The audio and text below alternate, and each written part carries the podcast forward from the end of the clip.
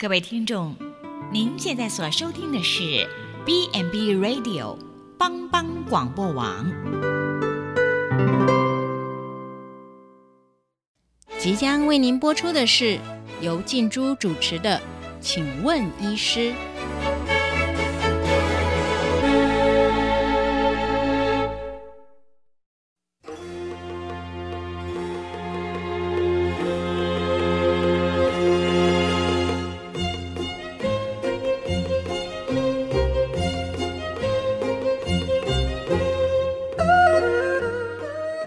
球的听众，大家好，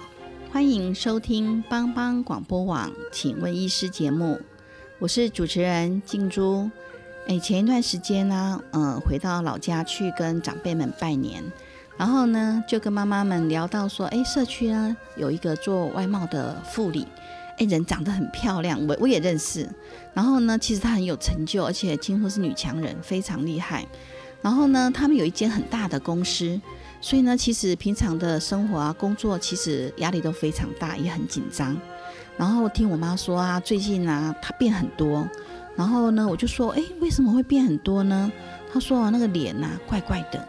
我说脸怪怪的，她说对呀，她就是脸怪怪。她以前长得漂亮哎，然后因为脸怪怪的，所以就不太跟人家打招呼。然后呢，我就说啊，到底是发生什么事？她说啊，刚开始听说哈，那个眼皮呀。就不知道为什么就一直跳啊，然后我妈就说啊，诶，人家不是说左眼跳财，右眼跳灾吗？左眼也是跳财，所以大家都说没关系啊，没关系，然后就没有管他。结果呢，后来听说跳了，诶，跳了好一阵子诶，所以呢，他就说啊，可能是因为哈。过年前嘛，生意接的大单了啊，所以呢，眼睛就一直盯着那个电脑看看很久啊，所以会不会是眼睛太疲劳了啊？然后所以就说好了，那就来休息呀，好休息一段时间。哎，结果呢没有好，反而更严重哎。他说哦，那眼皮一直跳跳跳，就每天在那边跳，然后呢跳了大概快一个月。我说啊，一个月会不会太久啊？他说不是，是跳到最后连那个呃眼睛的周围啊、脸颊、嘴角啊。都抽痛起，抽动起来了，所以那个脸就怪怪的。我心想说啊，怎么会这样？然后呢，他就跟人家讲说，哈，不是啦，是因为平常要交际应酬啊，每天都要笑啊，所以呢就是笑僵了。然后结果我就说啊，后来呢？他说后来其实啊，他有去看医生，然后呢就吃肌肉松弛剂。他说因为笑僵啦。那个肌肉很辛苦啊，笑僵了，所以呢就吃了那个止痛药，然后再加上肌肉松弛剂，说给他不要跳。我就问我妈说：“哎啊，那后来呢？”她说没有改善。结果呢，有人就说：“啊，你应该去赶快去给神经外科医师看。”结果呢，我妈就说：“哎，不看还好，一看就说要开刀。”然后呢，长辈就问我说：“哎，不对呀，古代的人不是说跳眼皮是一个征兆，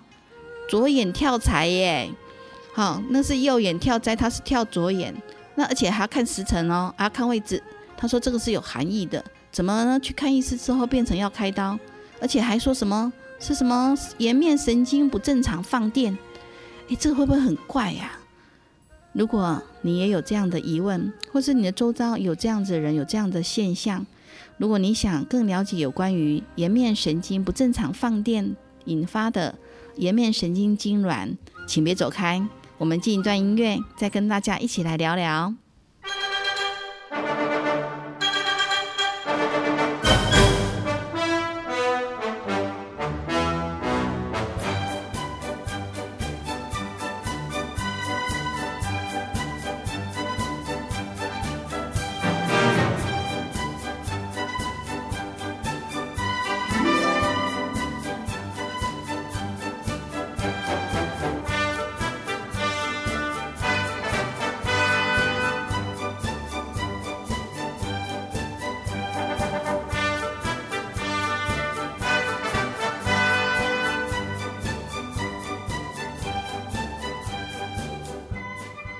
今天我们邀请到南投县普里基督教医院神经外科主任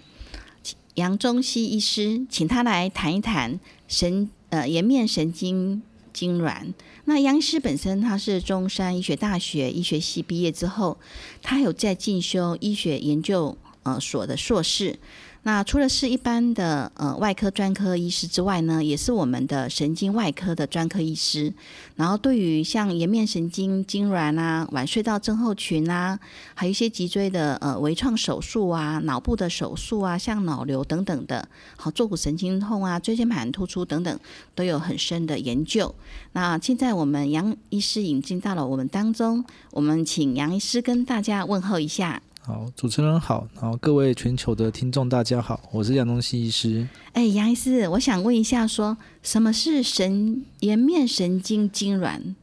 哦，颜面神经痉挛就是呃，是病人一个无法控制的连续眨眼，还有颜面肌肉的抽动的疾病的哈。刚开始就刚像那个主持人讲的哈，他会从大部分都是从眼角开始跳，那随着疾病的恶化，会一直牵动到脸部，甚至抽到嘴角。哦，它这是一个不自主、间接性的收缩了。哦，那病人可能紧张啊，讲话的时候会更严重。所以不自主，所以呢，就不是像我长辈刚开始说的，说哎，左眼跳财，右眼跳灾，他是不自主的，就是不是说呃，因为这样跳一跳之后，把它揉一揉，哎就好了，它会一直跳下去这样子啊？嗯，对，如果是从眼角一直抽到嘴角，到整个脸都抽去的话，哦，这种大部分都是。颜面神经受到压迫，受到血管压迫造成的跳动，这种大部分呢，哈都很难会自己改善。哦，这样子哦，所以那这样子的话，那个呃颜面神经的痉挛的部分，你刚才提到说它是从我们的眼角开始跳，然后呢不自主的这样抽动，其实不能讲跳啦，应该说不自主的抽动抽抽动嘛，哈。嗯。那这样这样子的会会。比如说，他从眼角开始抽动到我们刚刚说的呃脸颊、嘴角，这个这个发展的时间会很久吗？还是说很快的就整个全脸就这样子歪曲留疤？嗯，一般它是慢慢性的，然后渐进性的发展。哦啊，男生女生都可能发生啊。一般来说都是女生会比较多，都是发病的话都是中年以后比较容易发病，当然年轻人也有比较少数。哦，所以它是属于慢性的，所以那个等于说不会说，嗯，像刚刚说的，呃，因为他刚刚跟我讲说抽了快一个月，我心里想说，哎呦，一个月也会不会抽太久啊？所以等于说这个都是慢慢的开始的。对。所以会有人抽更久吗？有，有些人会抽好几年。啊，真的？嗯。哇，那这样子这个疾病是怎么样子形成的？它是什么原因啊？哦，一般来说，它都是呃，颜面神经主要是从脑发出来，哦，一般都是从脑干发出来的地方，哦，被血管压迫所造成。哦，那为什么中年以后现在原因不明啊？不过再猜也有可能是因为呃年随着年纪的增长，脑部有稍微萎缩，造成里面血管的位置改变，哦，所以所以血管去压到神经，哦，因为血管会一直跳动嘛，它就一直不断的刺激神经，一直跳，所以颜面神经就会。呃，被血管刺激造成里面的肌肉会一直不断的跳动。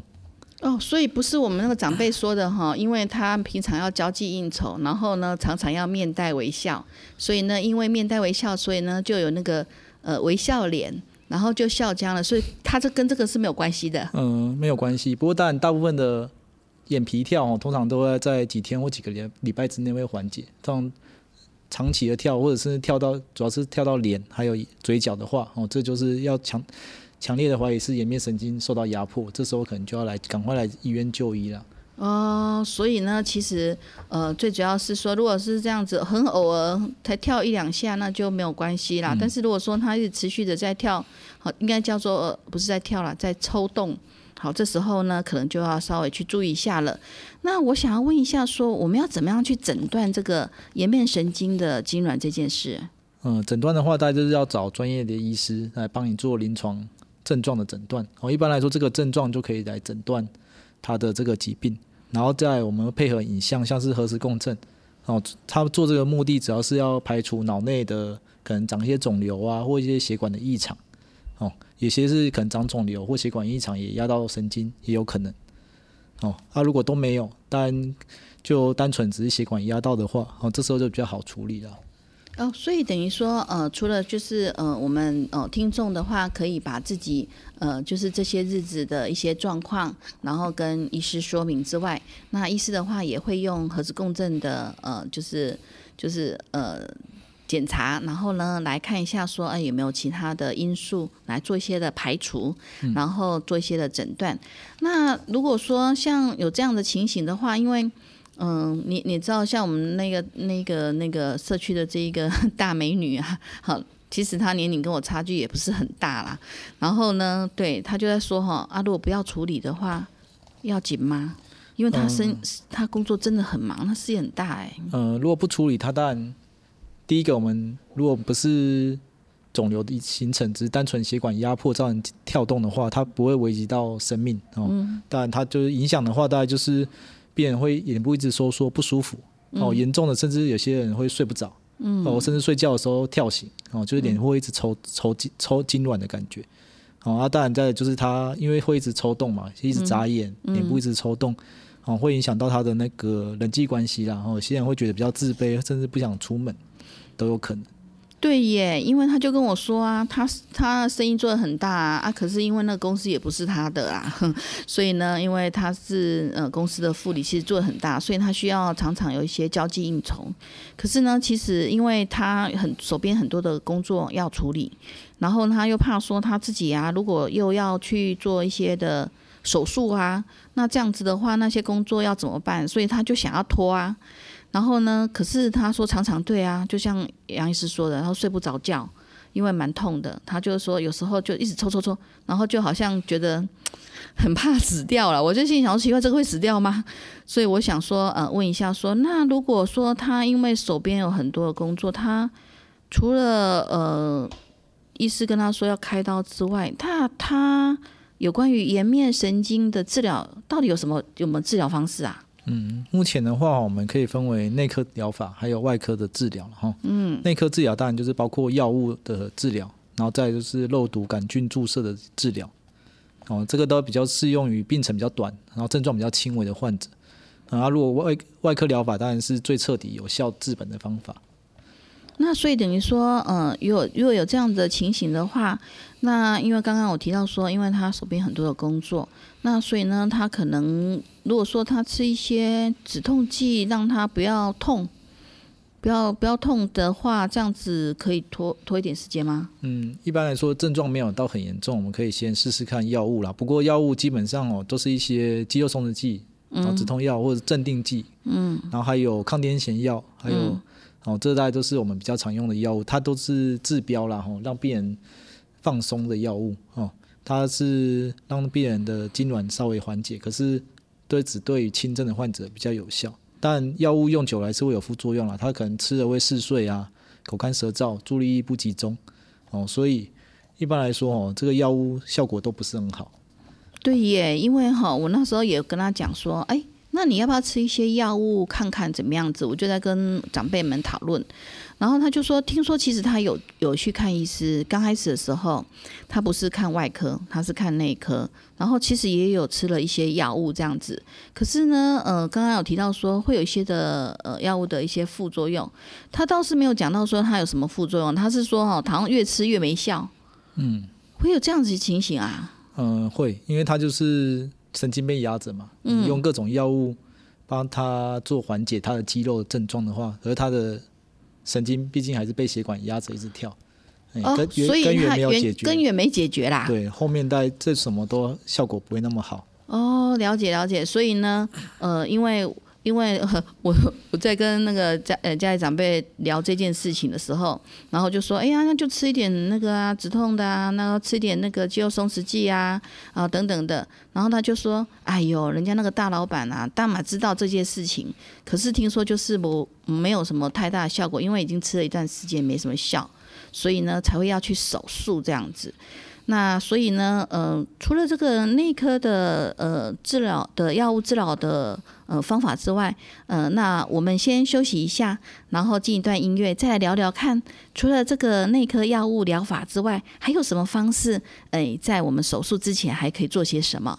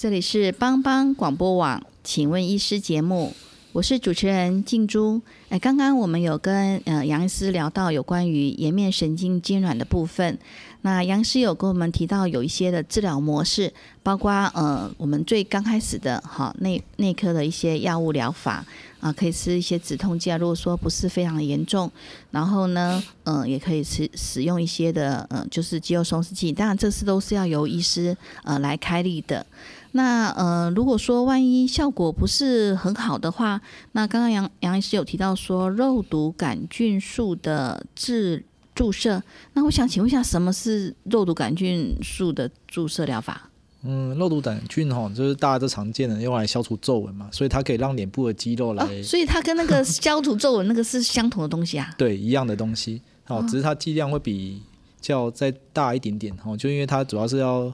也是让脸部肌肉来放松，来解除痉挛，它也不是根治啊，也是一个治标的，就是让肌肉不要抽动。好、啊，它一般来说注射啊，一次只能维持三个月到四个月，药效过了就要一直在注射。哦，那呃健保的话哦，它要给付也是有一定的标准，然后它经过六个月以上的那个口服治疗，哦效果能不能不好，然后有一定的严重程度，它就可以健保给付。目前来说，这种呃肉毒杆菌的治疗都是大部分都神经内科他们在施打。哦，所以等于说，呃，就是说，如果有这样子颜面神经痉挛的部分的话，我们会先采取内科的药物疗法，然后如果说呃使用了一段时间，哎没有效果，效果不好，或者是呃效果越来越差了，那这时候可以使用呃肉毒杆菌的呃注射。那这个就是像我们呃之前医美嘛，吼，医美打那个，诶，这样子打了那个肉毒杆菌的话，会不会变扑克脸啊？因为我常常听说哈，打这个这个呃肉毒杆菌啊，然后结果呢就造成那个脸部的那个表情很奇怪。嗯，会哦，这种肉毒杆菌的治疗，它当然就是让病人的脸部比较抽，当然相对的他表情哦，可能要笑就笑不起来，就半边的脸也是就是麻痹啦。啊、他目的就是麻痹脸，让脸不要抽动。可是当然麻痹完，他的表情也是会受到影响。哦啊，所以呢，等于说这个这样子的一个注射疗法的话，呃，就是内科呃药药物的疗法没效之后，可以使用这个，然后健保呢也是可以给付。哎，那健保的话需要提前去申请吗？申请那个呃就是审查了吗？嗯，对，就是经过六个月以上口服药物治疗没有效，然后严重程度到达一定的标准，哦，就可以健保给付。啊，健保给付目前是一年可以打三次。哦，一年可以打三次这样子，那所以等于说，哎、那个我很想知道说，那肉毒杆菌哈、打下去之后扑克脸，那多久才会比较自然啊？因为这多多多因为这个跟我们皱纹的不太一样啦，它哦效果三到四个月嘛，哦，嗯可是它比较自然之后就会开始跳了。哦、对，所以这个就是也是治标的方式啦。了解，因为我刚才一听到哦，它剂量是比我们一般哈医美呃方法不太，因为它毕竟是治疗嘛哈，它不是那个医美爱美的那种方法，所以呢呃肉毒杆菌注射完之后，刚才杨医师有说到，大概好大约啦哈，平均大概就是三到四个月有效，然后所以呢，诶，我就算了一下哈，健保为什么会给付三次？呃原来他有算过了，所以呢，大概就是这个药效就没了之后呢，又开始继续跳，因为你刚才提到说那个血管嘛，压迫到嘛，所以呢，呃因为血管压迫到没有没有改变，还是压迫到，所以呢，他又跳起来了，是这样意思吗？对，他药效一过，他就会再继续跳了。哦，所以那这样子的话，所以我就呃等于一年去打三次，那我我那我就一直打下去吗？呃，如果这种就是这种治疗，大概是给不适合开刀或者是很怕开刀的病人呢、哦，就是先这样子治疗。那、如果他能接受的话，就是可以先不要开刀，先用药物或者是用这种肉毒杆菌的治疗了。哦，所以等于说，它其实只是一个呃，就是治标不治本的方式嘛，因为毕竟它那个血管压迫到的这个因素并没有改变。但是因为就像刚刚提到说啊，因为我们我们我们这这个漂亮的大姐姐啊，然后因为工作很多嘛，所以她其实很犹豫，一直在想说，哎，有什么方法可以帮助？然后可是因为呢，可能因为人面大啊，然后又需要做很多事情，所以呢，其实要很多的一些想法跟选择。那如果说，呃，万一他这样子做了肉毒杆菌的呃注射，那像这种注射的部分是怎么打？嗯，一般来说就是会从跟那个打皱纹有点像，然后就是嗯把半边脸会抽动的肌肉，哦，就是用肌肉皮下注射的方式去打那个肉毒杆菌。哦，所以就是用比较细的那种针这样子，然后呢，就是呃来来做注射哦，了解。所以呢，这样子的情况，如果说万一这样子打还是没有效的话，那有什么样子？接下来有什么样的方式可以来治疗？嗯，接下来当然会建议，如果确诊是血管压迫的话，我会建议直接手术治疗。哦，它这是一个就治本的方法了。哦，如果治疗成功，它基本上不用再打肉毒，也不用吃药，哦，基本上就会可以根治啊。哦，这样子哦，看起来这个方法好像还不错。那我想请问一下杨医师说，那手术疗法要怎么进行啊？嗯，手术的部分哦，大概它正式名称叫做显呃神神经血管的显微手减压手术哦，就是把神经和血管哦，我们会把它分开，这样就可以了。哦，它手术的大概就是在刀的伤口会在耳朵后面，哦，耳朵后面的发线内，伤口我会藏把它藏在发线里面，然后会比较不明显。大概发线后面弄个大概三四公分的伤口，哦，弄个然后再钻个十块钱一米大小的洞，哦进去，然后再用显微镜下把那个颜面神经找出来，然后把它压迫血管，我们会用一个叫做铁氟龙的材质的物质把它垫开，哦，就是血管把它分开之后，不要压到神经，基本上这个手术就完成了。哦，所以等于说，呃，是经由那个神经血管的一些减压手术。那这样子的话，这样子的手术的话，它需要自费吗？呃，这手术不用自费，它自费的部分也是一些耗材啦，大概就是止血剂，嘿，大概也是一两万块。啊，手术费的话是健保可以给付的。哦，所以其实呢，哎，我还是觉得这个我们台湾的健保真的很好哎，它其实很多的手术它都是有给付。那当然，因为呃有一些耗材哈，你知道耗材是呃越来越进步的，好，然后使使使用一些比较好的耗材，那对于手术呃的成功很可能更好。那我想问说，那刚刚有刚刚医师有提到说，哦，我们会尽量的把那个伤口弄在我们的那个耳朵后面。然后呢，伤口也不会很大。那这样子的话，手术准备的话，要先把头头发给剃一剃吗？嗯，这剃光头？对，就是不用担心啦，就是不需要把那个头发剃掉哦，就是耳后只要剃一小部分，不用整个光头剃掉了。嘿，啊之后大概几个礼拜头发长出来，哦，伤口就会看不太出来了。哦，所以等于说，其实就好像我们那个造型头这样子嘛，对不对？因为我看很多人、很多年轻的啊，当然这个是比较年纪大的啦哈、只是说，哎，我常常看到年轻的孩子啊，然后哎，他们可能因为造型嘛哈，所以把一边的头发哦剃得很干净哎，嗯，好，所以其实刚刚杨杨医师的意思是说，哎，其实只要手术的准备的话，只要把那个呃，就是我们换换侧的那个耳后的一，些耳后剃一小部分，也不用到一半啦，吼，就是剃一小部分。其实长头发的话，术后头发放下来，其实看不太到的。一小部分是几公分啊？我们一般大概都会耳后耳朵的后面下面一点，吼，大概是四到五公分的小的，那四到五公分的话，头发一盖就没啦，就看不到了嘛。清楚。啊，我刚开始还蛮担心的，心里想说，我们这大美女啊，你要跟她讲说要剃头剃头啊，她她可能又要害怕了，因为她那个她真的是，其实在我们我们乡下，她算是长漂亮的。好，那所以等于说那手术的部分的话，也是跟一般的那个手术一样，要进食啊，要。呃，就是要呃先做一些的术前准备吗？除了剃头之外，嗯，对，也是一样需要抽血，哦，看病人适不适合麻醉。那术前准备的话，就跟一般手术一样啊，需要进食，然后全身麻醉下进行的。那像呃，因为我们那个大美女，她就又特别问我了一句话，她说哈，那这样子的话，她是不是要先去脸吗？先去给她洗，也给人家做脸去角质啊哈，然后搞得漂漂亮亮的这样子，有需要这些吗？嗯，也是可以的。这个跟那个没有关系，这是两件事 OK，好，那所以我就了解，反正呢，就是手术前的准备，其实它是呃算是比较呃简单的啦。它其实呃也不用说什么剃光头啊，它只要剃个呃就是四到五公分的一个区，就因为我们手术总是要干净嘛，哈，要消毒啊等等。那我想问一下说那这样子的话，这个呃做完这个手术之后要住院住很久吗？嗯，一般来说，我们住院大概五到七天左右。哎，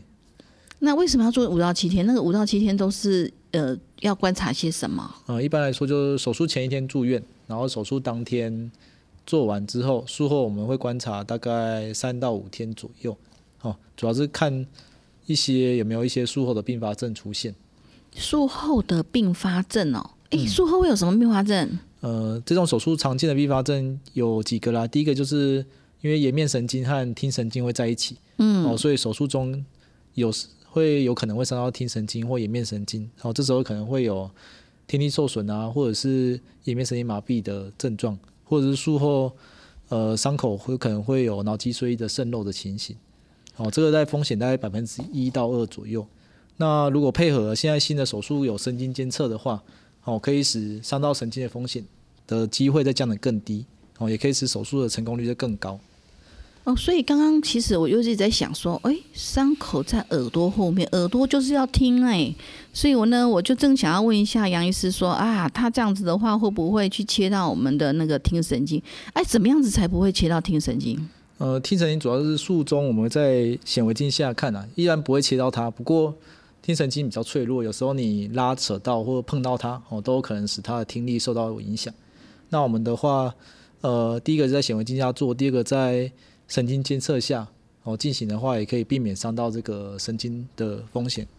所以呢，在显微镜下的话，那刚刚呃，我们一般我们其实常常讲，每次讲到手术了哈，不好意思，我都还是想要请教一下说，像我们用显微手呃显微镜来看的话，那这个显微镜的话，健保有几副吗？嗯、健保也是有几副显微镜这个部分。那刚刚有提到说，像呃那个神经神经的那个、呃，就是你刚才说呃，避免神经去呃影响到，嗯那所以会有一个神经的神经监测，对神经的监测。诶，神经监测是什么样子的仪器啊？呃，神经监测就是在麻醉完，我们会把神那个神经监测针哦扎在你的，像我们要监测听力的话，就会用那个一个类似耳塞耳机的东西放在耳朵里面监测它的那个听力。嗯，啊，如果呃要监测那个颜面神经的部分，就会用针扎在眼颜面神经的肌肉里面监测它的肌肉的情形。那这样子的话，我们如果说呃有做这个呃就是神经的监测这部分，那这部分的话，健保有给付吗？呃，健保也是可以给付他神经监测的费用，不过他需要自费那个针的钱，因为每个人我们针会用新的针，哦，哦，对呀、针的钱可能需要几千块。当然啦，那个嗯针每个人扎在自己的身上，总是不能够一直重复使用啊。嗯因为虽然有消毒过后，但是还是不太安全啊。我就觉得这个针的钱应该是还是可以。那针有没有不一样啊？不针不同的针。哦，那是专门神经监测的针，跟一般我们打针那种更不一样，那个更细，很细的针。哦，所以它是一个非常专业的针，不是我们一般哈、说我们啊那抽血啊哈用三 CC 空针啊的那种针不一样，所以它是非常精细的。那我想问说，像这种呃神经监测的部分，它会有不同的呃价钱费用吗？譬如说，诶，它的东西是更高阶的啦，还是说其实大家的东西都是大同小异？嗯，基本上每家医院的东西都是差不多的。哦，所以没有说像呃，如果像像其他科，有时候都会问说，哦，这个耗材呀、哈，它是有分呃从初阶到高阶的。那像这种的仪器的设备的部分，它是、嗯、对，都都是一样的。哦，都是一样的。好，那这样子的呃，有关于这个手术的部分的一些风险，那我们大概就有些了解。那我们先进一段音乐，呃，再跟大家继续来聊聊有关于颜面神经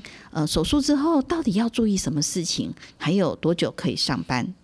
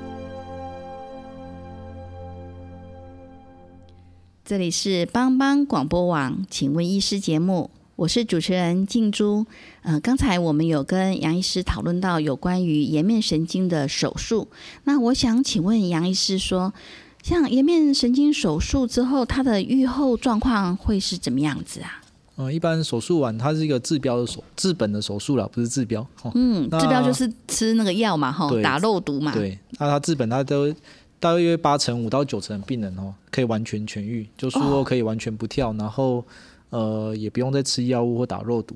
哦。那其中的大部分七成啊，哦术后会马上缓解，它剩下三成可能会在一两个月内哦，从